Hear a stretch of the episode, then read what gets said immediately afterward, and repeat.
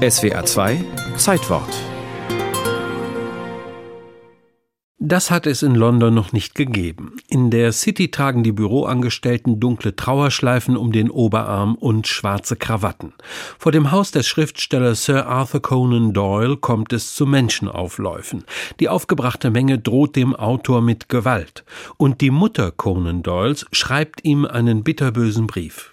Du Biest, wie konntest du das tun? Was war geschehen?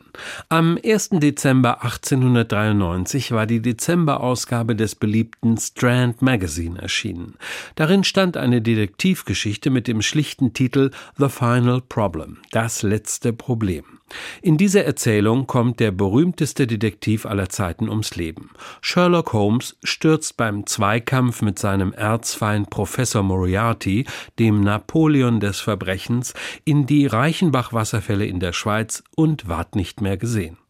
Arthur Conan Doyle hatte sich seiner zuletzt verhassten literarischen Figur entledigt. Die Folge 20.000 Abonnenten kündigten aus Protest das Strand Magazine. 1887, sechs Jahre zuvor, hatte Doyle seinen detektivischen Superman erfunden. In der Studie in Scharlachrot ging der scharfsinnige Kombinierer mit der Adlernase zum ersten Mal auf Verbrecherjagd. Doyle war von den Detektivgeschichten seiner Zeit angeödet gewesen, weil dort in der Regel Kommissar Zufall auf zusammenhanglose Weise ermittelte. Diesen Geschichten setzte er nun Sherlock Holmes entgegen, der seine Fälle fehlerfrei mit Hilfe der Deduktion Obduktionsmethode aufklärte. Unterstützt vom Biografen und Assistenten Dr. Watson verblüffte Holmes die Leser des Strand Magazine ein ums andere Mal mit seinen umfangreichen Kenntnissen in Medizin und Chemie, seinem messerscharfen Verstand, seinem Hang zu Verkleidungen und seiner durchaus britischen Exzentrik. Denn natürlich hatte Holmes auch eine Schattenseite. Er litt unter Depressionen, verabreichte sich in trüben Stimmungen die berühmte 7%-Lösung Kokain oder Morphium intravenös und schoss, niedergeschlagen auf seinem Lager liegend, die Initialen der Königin Victoria in eine Tür. Sollte das nichts nützen, griff Holmes auch mal zur Geige und schrappte das Violinkonzert von Max Bruch. Mit diesem schrägen Meisterdetektiv war Conan Doyle seit der Kurzgeschichte Ein Skandal in Böhmen von Erfolg zu Erfolg geeilt.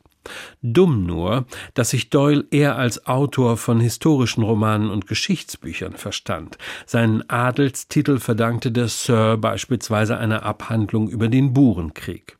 So wuchs die Abneigung des geistigen Vaters gegenüber seinem literarischen Sohn dermaßen, dass er ihn im Dezember 1893 ins Jenseits beförderte und in sein Tagebuch schrieb Killed Holmes. Holmes getötet. Doch der Tod von Sherlock Holmes währte nicht ewig. 1901 erschien Der Hund von Baskerville, eine Geschichte von einem geheimnisvollen Geisterhund.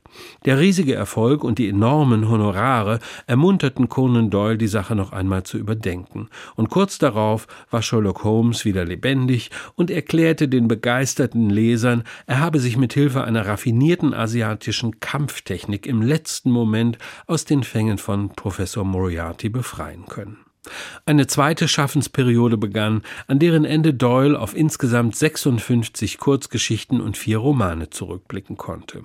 Und als Doyle 1930 starb, da hatte er Sherlock Holmes längst in Pension geschickt, der dem Vernehmen nach Bienen in Sussex züchtete. Und wenn man so will, ging Doyles Ahnung in Erfüllung. Der Ruhm des berühmtesten Engländers, den es nie gab, überdauert den seines Schöpfers.